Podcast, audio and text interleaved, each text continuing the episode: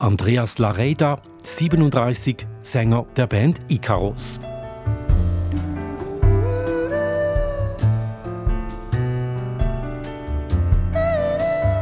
Andreas Lareda, ein Künstler ohne fixen Lohn, der ihm jeden Monat aufs Konto überwiesen wird. Es kann sein, dass mal eine gewisse Zeit ein bisschen weniger Geld reinkommt und dann ist es dann wieder intensiv, wo viel gespielt wird, wo viel passiert auf den Bühnen und wo entsprechend dann auch mehr Gagen einbezahlt werden. Das macht die Finanzplanung nicht einfach, die Vorsorgeplanung erst recht nicht. Die Freiheiten eines Künstlerlebens versus soziale Sicherheit. Unser Thema heute hier im Trend mit Nora Meuli und Ivan Lieberherr. Nora, Soziale Sicherheit in der Musikbranche, das ist ein sehr spezifisches Thema. Weshalb liegt es dir so am Herzen? Ich habe viele Musikerinnen und Musiker in meinem Umfeld und während der Pandemie konnten viele von ihnen plötzlich nicht mehr arbeiten. Und so wurde die soziale Sicherheit in der Musikbranche plötzlich zum Thema. Ich habe dann angefangen zu recherchieren und gemerkt, wie kompliziert es für sie ist, sich abzusichern. Und nun berätst du sie also hier im Trend quasi kollektiv mal. Ich erkläre das System der sozialen Sicherheit in groben Zügen. Wir sprechen also über die Risiken Unfall, Krankheit, Invalidität, Alter und Tod und ich zeige, wo im System die Schwierigkeiten für Kulturschaffende mit knappem Budget liegen. Aber es gibt natürlich nicht die eine Lösung, die für alle passt. Ich zeige anhand von Beispielen, was möglich wäre. Du beschäftigst dich ja schon lange mit der sozialen Sicherheit. Du hast auch geforscht über die Altersvorsorge. Was fasziniert dich denn an diesem Thema? Vor allem, wie selbstverständlich diese Absicherung für die meisten von uns, also für uns Angestellte ist. Dabei ist es eine große politische Errungenschaft, dass wir in der Schweiz für die meisten Risiken sehr gut abgesichert sind. Wenn ich einen Unfall habe oder krank werde und nicht mehr arbeiten kann, dann bekomme ich einfach weiter meinen Lohn. Und das alles, ohne dass ich mich darum kümmern muss. Aber bei Musikerinnen und Musikern funktioniert das eben nicht so gut. Du hast mit Benedikt Wieland darüber gesprochen.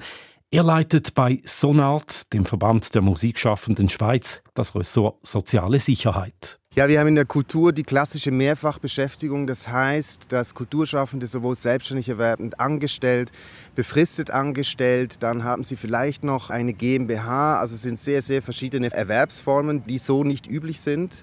Heute zwar auch immer mehr, jetzt auch, wenn man das Stichwort Digitalisierung der Arbeitsplätze, also in der ganzen Gig- oder Plattform-Economy, aber das Sozialversicherungssystem ist darauf nicht ausgerichtet. Wie ist es denn heute? Also Kulturschaffende verdienen häufig wenig, zahlen sehr wenig in die Vorsorge ein. Und wie geht das dann im Alter? Wovon leben die meisten Kulturschaffenden? Es ist äh, wohl offensichtlich, dass die meisten Kulturschaffenden von Ergänzungsleistungen abhängig sein werden. Ähm, auch wenn man äh, bei der AHV alle Beitragsjahre erfüllt, das ist eine Überschlagsrechnung, muss ich ca. 80.000 ungefähr verdienen, damit ich überhaupt den vollen Betrag von 28.000 ungefähr als ähm, AHV-Beitrag im Jahr bekomme. Das bekommt man in der Regel als Kulturschaffende mit den eben geringen Einkommen nicht. Das heißt, sie sind in der Regel von Ergänzungsleistungen abhängig. Und trotzdem empfehlen Sie Ihren Leuten mehr in die AHV und die berufliche Vorsorge einzuzahlen? Wir empfehlen in erster Linie einerseits, dass man überhaupt mal Bescheid weiß, wie das System funktioniert, dass eben auch für die Tätigkeit auf jeden Fall Sozialleistungen bezahlt werden. Das ist das eine. Und das zweite natürlich in die zweite Säule, wenn möglich. Aber klar, das geht nicht ohne, dass wir über Einkommen, sprich auch über Honorare und dann eben auch über die Kulturförderung insgesamt auch sprechen. Deswegen sage ich, alle verschiedenen Hebel müssen auch ineinander greifen, damit das in Zukunft besser wird. Ja. Ihr habt hier gerade mehrere Probleme aufs Mal angesprochen. Also erstens, das System ist nicht auf Mehrfachbeschäftigte ausgerichtet. Zweitens verdienen Kulturschaffende zu wenig, um sich abzusichern. Genau, das sind die zwei Hauptprobleme. Also wenn ich als Musikerin mehrere Jobs habe, muss ich selber schauen, dass ich und auch mein Arbeitgeber auf allen Einkommen Sozialversicherungsbeiträge bezahlen. Bei der ersten Säule, also bei der AHV und IV, sind die Abgaben obligatorisch. Bei der zweiten Säule aber, bei der beruflichen Vorsorge, muss ich das nur bezahlen, wenn ich die sogenannte Eintrittsschwelle bei einem Arbeitgeber erreiche. Die beträgt aktuell 21.510 Franken pro Jahr. Wenn ich also verschiedene Arbeitgeber habe, also zum Beispiel an zwei verschiedenen Musikschulen unterrichte, muss ich das nicht. Aber du könntest dich trotzdem versichern. Genau, das ist möglich, aber ich muss mich selber darum kümmern. Wenn mein Einkommen insgesamt diese 21.510 Franken übersteigt, dann kann ich auch diese Einkommen zusätzlich versichern. Das tun aber bestimmt nicht alle. Nein, das zeigt eine Studie des Forschungsbüros Ecoplan. Die meisten Kulturschaften bezahlen zwar regelmäßig Beiträge in die erste Säule, in die zweite Säule zahlen zwar auch noch einige ein, aber häufig ist es eben nur noch ein Teil ihres Einkommens, der da versichert ist. Zum Beispiel eben das Engagement einer Schule. Und die selbstständig erwerbenden Musikerinnen sind noch schlechter abgesichert. Und das reicht dann im Alter nicht, um über die Runden zu kommen. Ein Grund dafür ist wohl, dass sie wenig verdienen. Kulturschaffende arbeiten zwar in der Regel viel, aber verdienen sehr wenig. Auch das zeigt die Studie. 60 Prozent der Kulturschaffenden verdienen weniger als 40.000 Franken pro Jahr. Und hier müssen wir jetzt auch unterscheiden. Wenn jemand wirklich sehr wenig verdient, also zum Beispiel 20.000 Franken, dann ist es wichtig und richtig, dass er oder sie Beiträge in die erste Säule einzahlt, um die Grundsicherung gedeckt zu haben. Mehr liegt eigentlich aber nicht drin. Das sind dann Überlebenskünstlerinnen, Vielleicht ist es auch nur eine Phase und sie können sich dann später richtig um ihre Altersvorsorge kümmern und darin investieren. Aber wenn nicht mehr drin liegt, weshalb sollen sich Kulturschaffende mit sozialer Sicherheit befassen? Was bringt das denn überhaupt? Es gibt ja auch Kulturschaffende, die ein bisschen mehr verdienen. Wenn man jetzt von 30.000 bis 50.000 Franken einen kleinen Teil investieren kann, dann kann man sich zum Beispiel vor Erwerbsausfall, also bei Unfall und Krankheit, versichern. Wenn also ein Musiker stirbt oder invalid wird, dann kann das zum Beispiel für seine Familie sehr wichtig sein. Also das Bedürfnis nach Absicherung, das verändert sich im Verlauf des Lebens immer wieder. Und genau darüber habe ich mit Andreas Lareida gesprochen. Das ist der Sänger, den wir am Anfang der Sendung bereits gehört haben. Genau, er singt von Jazz über Rock und Pop. Er ist also sehr vielseitig begabt und hat auch ein ebenso vielseitiges Jobprofil. Er unterrichtet auch, komponiert, zum Beispiel fürs Theater, wo er dann auch live singt. Ich habe ihn gefragt, seit wann er sich mit sozialer Sicherheit befasst. Also zunächst ist man da noch ganz unabhängig, komm raus, ich bin einfach für mich alleine zuständig. Ich kann auch meinen Lebensstandard ein bisschen selbst einrichten. Wo gönne ich mir was, wo kann ich auch gut mal auf was verzichten. Und dann hängt es davon ab, wie viel Geld eigentlich reinkommt, wenn ich ein Konzert spiele zum Beispiel. Und solange ich da einfach für mich selbst schaue, entsteht ein gewisser Spielraum und ich habe dann da auch nicht mir so ganz genau überlegt, wo ich da genau hinaus will damit. Aber dann mit der Zeit kommen da neue Fragen ins Spiel. Vielleicht entsteht eine Partnerschaft oder du heiratest oder hast Kinder im Verlauf des Lebens. Und dann kommen mehr Fragen dazu, wie gestalten wir gemeinsam das Leben? Was brauchen wir, um uns auch in Zukunft abzusichern? Wie wollen wir gemeinsam alt werden? Solche Fragen. Ihre Frau ist Tänzerin, Sie sind in einer doppelkulturschaffenden Situation. Sie sind verheiratet und erwarten jetzt ein Kind. Was hat das verändert? An dem Punkt, wo wir merken, hey, wir machen das zusammen, dann entsteht so ein Raum, wo wir sagen, hey, wir haben auch eine gemeinsame Ökonomie, quasi ein gemeinsamer Haushalt. Für uns hat das so eine Reise gestartet, wo wir uns auch näher mit diesen Themen auseinandergesetzt haben wie organisieren wir uns finanziell. Und für uns war das eigentlich spannend. Das, das Heiraten haben wir natürlich weniger aus finanziellen Gründen gemacht, aber es hat dann dazu geführt, dass wir merken, hey, wir wollen auch gemeinsam erfolgreich sein, wir wollen auch gemeinsam wachsen, quasi jetzt auch in diesen wirtschaftlichen Themen.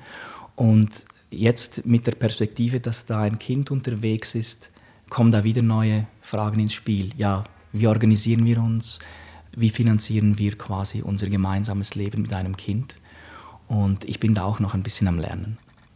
Gibt es einen Bereich der sozialen Sicherheit? Also wenn wir von sozialer Sicherheit sprechen, dann ist es ja Sicherheit vor gewissen Risiken, die eintreten könnten. Also das heißt Unfall, Krankheit, die zu Invalidität oder Todesfall führen könnten. Und dann ist natürlich auch noch ein großer Bereich, ist das Alter. Es gibt es da irgendeinen Bereich, wo Sie sagen, doch, da möchte ich gut abgesichert sein und da habe ich auch etwas Besonderes noch dafür gemacht? Für mich war das ein Lernprozess. Und am Anfang ist es vielleicht auch ein bisschen überwältigend, wenn man denkt, oh, was muss ich da eigentlich alles wissen? Ähm, äh, was gibt es für Möglichkeiten? Ich habe da wie keine Übersicht. Doch mit der Zeit entsteht doch schon ein bisschen ein Bild und das hängt ganz stark dann damit zusammen, wie deine ganz persönliche Lage ist. Also wie ist deine wirtschaftliche Realität? Das kann also sein, dass du vielleicht wenig Geld hast und dass dann die Möglichkeiten kleiner sind, aber es gibt immer irgendwelche Wege, wie man sich ein bisschen einrichten kann. Und in unserem Fall haben wir uns überlegt, was sind so unmittelbar Bedürfnisse, die wir haben in Bezug auf Absicherung, also jetzt und nahe Zukunft einerseits und andererseits eben dann auch die langfristige Absicherung im Hinblick aufs Alter.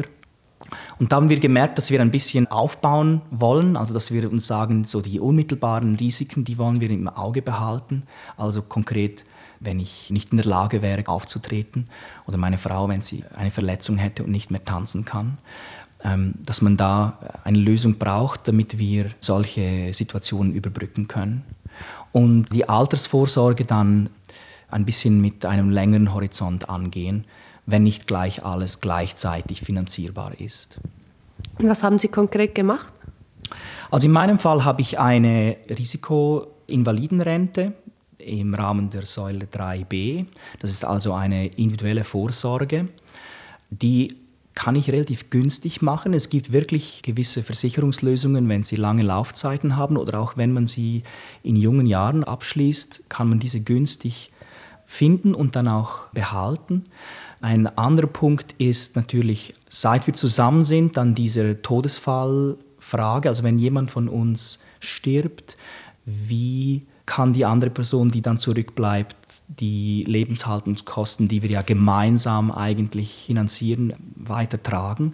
Da haben wir so eine äh, Todesfalllösung gefunden und die läuft jetzt mal die nächsten zehn Jahre und dann würden wir diese Frage neu entscheiden. Wenn man also nur für sich selber verantwortlich ist, dann kann man sich gut dafür entscheiden, dass die Absicherung in der ersten Säule der AHV und IV ausreicht. Wenn man aber für eine Familie mitverantwortlich ist, wird auch die Absicherung wichtig, weil dann eben mehrere Personen auch betroffen wären.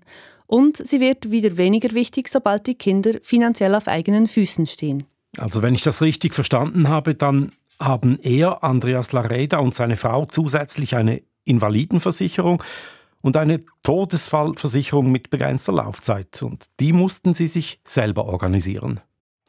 Sie haben sich überlegt, was für Sie aktuell im Zentrum steht und die Versicherung darauf ausgelegt. Zu einem späteren Zeitpunkt ist dann vielleicht die Absicherung im Todesfall weniger wichtig und das Alterssparen wird wichtiger.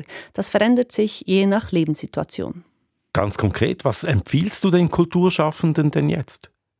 Kulturschaffende, die zumindest teilweise auch angestellt sind, die können versuchen, einen möglichst großen Teil ihrer Einkommen in der zweiten Säule, also in der beruflichen Vorsorge, zu versichern. Das hat den Vorteil, dass dieses Einkommen dann auch bei Invalidität und Todesfall versichert ist. Das ist für jene wichtig, die nicht nur für sich alleine verantwortlich sind. Für die anderen ist es eine Altersvorsorge, aber da kann man sich auch überlegen, selber Geld zu sparen und dieses zu investieren. Bei den selbstständig Erwerbenden ist es grundsätzlich ähnlich. Die haben die gleichen Möglichkeiten. Über ihre Situation habe ich mit Corinne Ballhaus gesprochen. Sie ist die Autorin des Ratgebers Frauenpower in Finanzfragen und sie beschäftigt sich schon lange mit Vorsorgelösungen für selbstständig Erwerbende. Mit kleinem Budget soll man vor allem schauen, dass man keine Lücken in der AHV hat, sagt sie. Die erste Säule gibt die Grundsicherung. Da lebt man nicht äh, toll im Alter, aber das ist immerhin eine Grundsicherung und dass man wirklich schaut, dass man da keine Lücken hat. Dass man immer das Minimum von 503 Franken pro Jahr einzahlen kann. Und wenn ich jetzt ein bisschen mehr noch investieren kann, gerade auch im Invaliditätsfall ist die Sicherung in der ersten Säule nicht wahnsinnig gut. Was kann ich da machen? Also die zweite Säule ist heute für die Kulturschaffenden eben auch relativ flexibel geworden. Das finde ich toll, ehrlich gesagt. Also ich finde, die ist Vorbild für viele Selbstständige, die Anschlüsse suchen, weil sie eben wirklich auch im Gegensatz zu den klassischen Einrichtungen der zweiten Säule auch ab dem ersten Franken das Einkommen versichern. Also die verzichten auf einen Koordinationsabzug, die verzichten auf die Eintrittsschwelle und versichern den, das Geld bereits ab dem ersten Franken. Das müsste man sich unbedingt anschauen. Da gibt es heute für die verschiedenen Kulturrichtungen gibt es heute Sammeleinrichtungen, die das lösen und da kann man sich auch entsprechend die Beratung holen. Schritt Nummer eins, immer AHV-Beiträge bezahlen. Schritt Nummer zwei, mich in der Pensionskasse des Berufsverbands versichern. Du musst dich aber auch noch fragen, ob du dich lieber in der zweiten oder der dritten Säule versichern möchtest. Also wichtig ist eben wirklich, was habe ich für ein Umfeld? Gibt es außer mir noch jemanden? Habe ich einen Partner? Habe ich Kinder?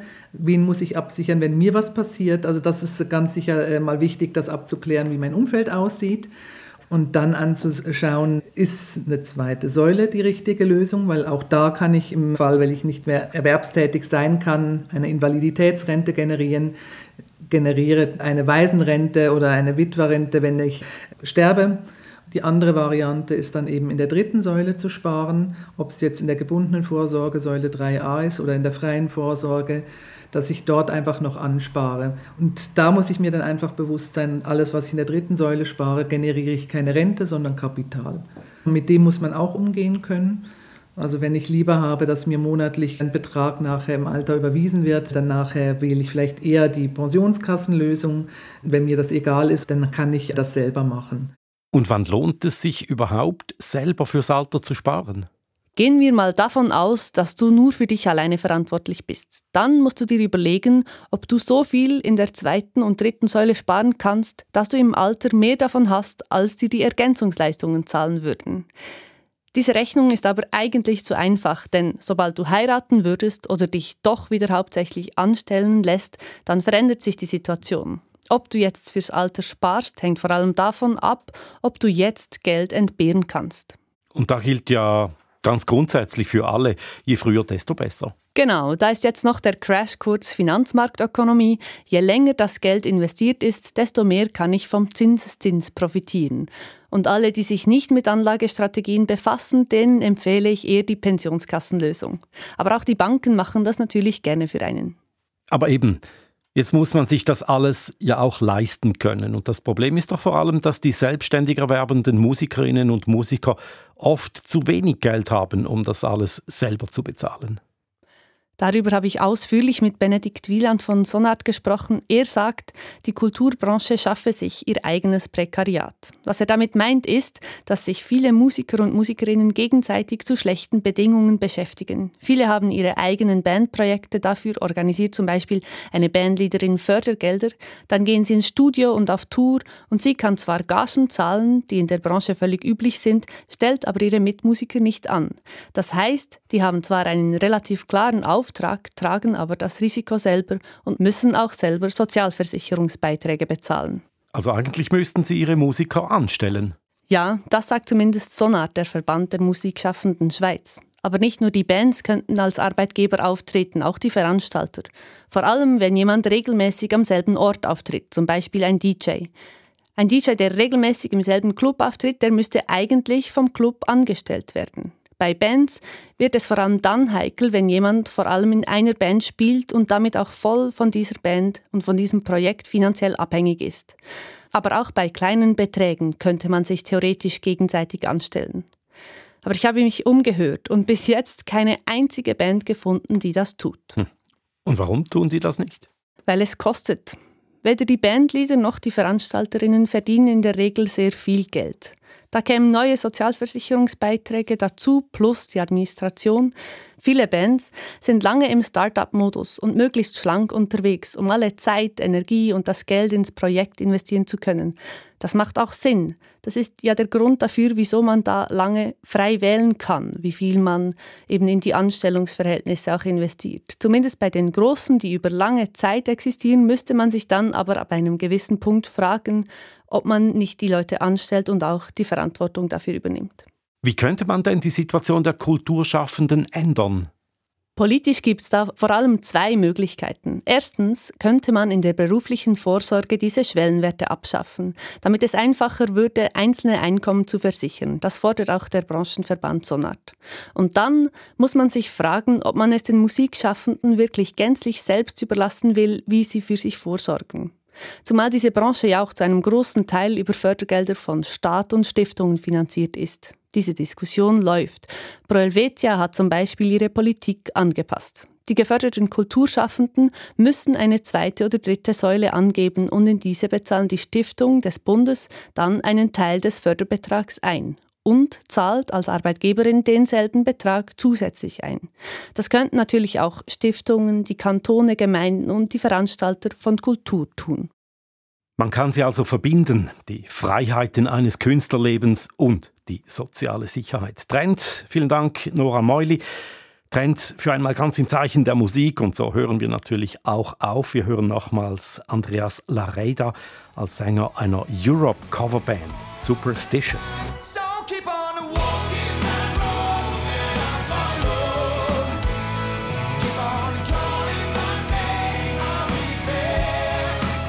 Rockmusik, auch das ist Wirtschaft und die haben wir hier im Fokus Woche für Woche. Danke fürs Zuhören und bis zum nächsten Mal, sagt Ivan Lieberherr.